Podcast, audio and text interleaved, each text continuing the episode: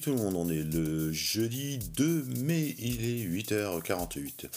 Alors aujourd'hui on a un article du BDM, hein, le blog du modérateur, qui nous relate les chiffres de l'usage d'Internet et des réseaux sociaux au deuxième trimestre 2019. Donc c'est toujours l'enquête euh, trimestrielle de We Are Social et Outsuite. Euh, c'est assez intéressant quand même.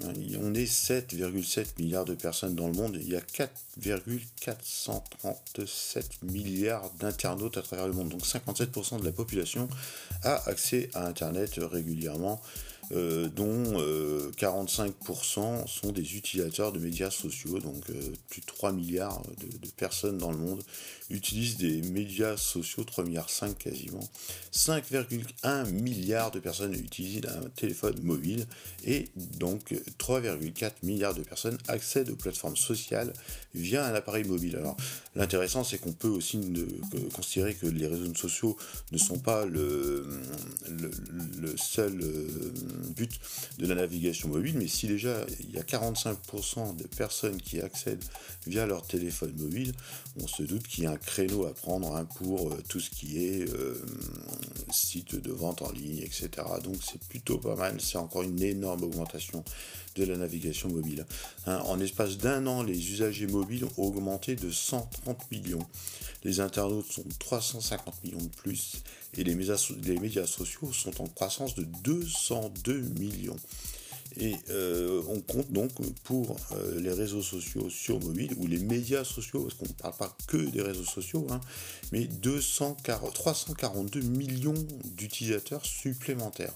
Donc c'est énorme. Euh, voilà, donc on est dans un monde où on va de moins en moins naviguer avec nos ordinateurs et de plus en plus avec nos téléphones. Alors je ne sais pas si les tablettes sont comprises dans les mobiles, il hein. faudra étudier un petit peu plus l'étude Hein. mais c'est quand même énorme. Euh, un autre truc qui en voie de développement, et là c'est euh, le nouvel Eldorado, on va dire, l'utilisation de la voix. Hein. donc l'usage des commandes vocales via euh, Google Home, Alexa, le, haut-parleur Apple et d'autres, hein, Siri, tout ça. donc apparemment semble surtout séduire les pays qui sont l'Inde, la Chine ou l'Indonésie, où il y en aurait plus de 50% de la population qui utilise ces assistants vocaux. Euh, et, dans toutes les classes d'âge, 48% hein, euh, des 16-24 ans, 29% des 45-50 ans, 40% euh, des 35-44 ans. Donc c'est quand même énorme. Les gens utilisent de plus en plus les assistants vocaux. Pourquoi? Parce que bah, d'une, on a la flemme de taper. C'est vrai que c'est chiant, faut prendre le terminal et tout le truc. Et il y a d'énormes progrès dans ces assistants vocaux qui reconnaissent de plus en plus hein, les termes qu'on leur explique, hein, rien qu'à voir à faire la dictée sur un Mac à l'heure plutôt que de taper, euh, on peut dire une phrase, virgule, continuer la phrase, retour, etc. Ouvrez les guillemets, ouvrez une parenthèse, enfin, tout un tas de commandes qui sont reconnues par euh, les modes de dictée euh, de nos assistants vocaux et c'est vraiment hyper pratique. Donc pourquoi s'emmerder hein? La parole a été enfin, on, acquiert la parole avant l'écriture de toute façon, donc bah, c'est facile. Après, on s'handicape. Hein, euh, quand ma fille dicte un texto à son iPhone, j'ai une légère tendance à gueuler en lui disant tu ferais mieux de taper. Hein, voilà. Et puis au moins, euh, le truc te corrige les fautes si tu en fais, etc. Donc bon, c'est à mettre entre guillemets, mais c'est une avancée. Euh, les plateformes selon le nombre d'utilisateurs actifs, évidemment, on retrouve le trio tête, hein, Facebook, YouTube, WhatsApp. Hein, derrière, bien derrière, il y a Messenger, Instagram, enfin voilà. Et en dixième position, Weibo, qui est euh, le, Facebook chinois, je crois. Hein. donc euh, bon voilà. Donc Facebook 2,3 milliards d'utilisateurs, YouTube quasiment 2 milliards. des chiffres stupéfiants et tout, mais bon voilà, c'est tout. On peut rien y faire, c'est la vie quoi. Euh, sur le plan marketing social, pub, etc., Facebook a une énorme audience quand même de quasiment 2 milliards de visiteurs qui cliquent sur des pubs, dont 43% de femmes et 57% d'hommes. Et loin derrière, donc la moitié moins, c'est toujours, enfin, toujours un Facebook pour le coup, mais avec Instagram, avec 802 millions d'interactions, de personnes qui interagissent avec les pubs et Twitter euh, derrière à 262 millions. Donc euh, encore une fois, l'hégémonie de Facebook, même pour les pubs. Et puis euh, là, un petit truc bah, qui fait chier. Anki ferme ses portes. Alors Anki, c'est la boîte qui a créé le Cosmo.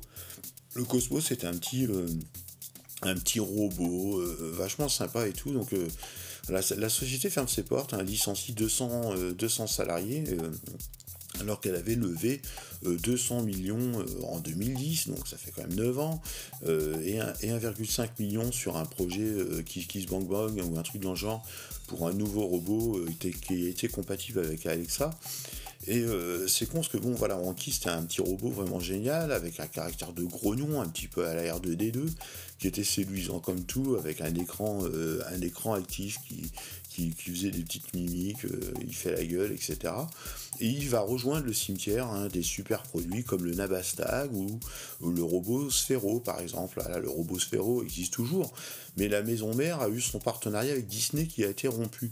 Et un sphéro qui ressemble plus à un bébé 8, ben c'est moche, quoi. En fait, c'est jamais qu'une boule qui se balade et on, ne voit pas trop trop l'intérêt. Et voilà, c'est vraiment dommage. On a l'impression que les robots personnels n'arrive pas à percer, hein, ni en France ni ailleurs, donc pour le coup.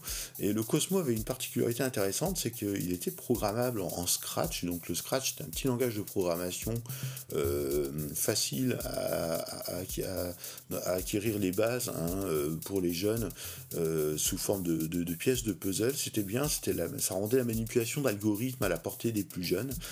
Et maintenant, on peut qu'espérer que le, code source hein, du Cosmos sera rendu public, permettant de, faire vivre ce jouet hein, dans les, foyers qu'il abrite.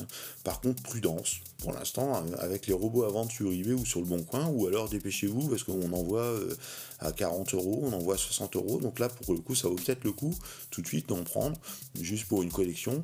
Parce que si vous les achetez plus cher ou si vous attendez un peu trop, bah, ils vont prendre la poussière inutilement, comme mon Abastag, euh, comme ma Moser, etc. Donc voilà, c'est un petit peu dommage hein, que cette euh, forme un petit peu particulière euh, d'informatique ludique, robotique ludique, n'arrive pas à prendre ses marques. Mais voilà, c'est comme ça, c'est la vie. Voilà, c'était le podcast numéro je sais plus. On est toujours le 2 mai, il est 8h55. Désolé, j'ai la voix un petit peu endormie, j'ai pas trop trop dormi, mais ça va aller maintenant, on va aller au boulot. Je vous souhaite une bonne journée. A plus tard, ciao ciao.